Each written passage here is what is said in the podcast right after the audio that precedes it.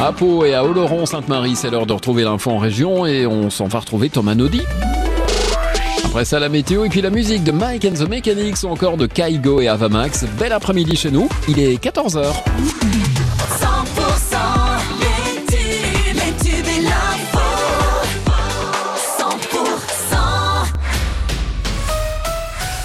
Bonjour à tous, l'exécutif vole au secours de l'agriculture bio. Le gouvernement a renforcé le nouveau fonds d'urgence destiné à aider les exploitations biologiques en difficulté, le portant de 50 à 90 millions d'euros, tout en maintenant les objectifs de conversion à ce système sans pesticides ni engrais de synthèse, alors que des actions d'agriculteurs ont visé encore des agences de crédit agricole dans l'Hérault notamment.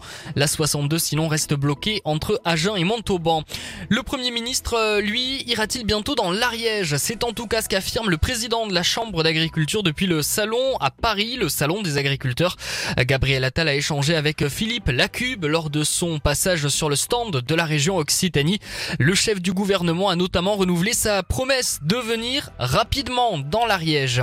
Le maire de Saint-Jory, près de Toulouse, a écrit à Emmanuel Macron. La petite ville au nord de la ville rose est au bord du gouffre. Plus d'un million d'euros de déficit et des centaines de factures impayées s'empilent sur le bureau du nouveau maire Victor Denouvion.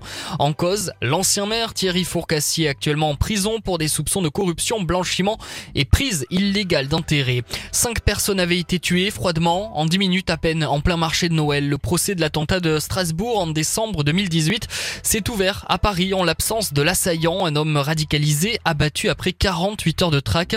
Quatre hommes soupçonnés d'avoir joué un rôle dans la fourniture d'armes à l'auteur des coups de feu vont être jugés pendant cinq semaines devant la cour d'assises spéciale. Pas de train entre Castelnaudary et Toulouse dans les deux sens ce matin en raison d'un incendie au bord des voies dans le quartier de Montaudran à Toulouse. Le trafic devrait euh, désormais reprendre. Un mot de sport pour euh, terminer avec du rugby et en Pro D2 Béziers reçoit ce soir euh, Brive à 21h. Demain Provence Rugby contre Colomiers et le derby Montauban Agen. La météo.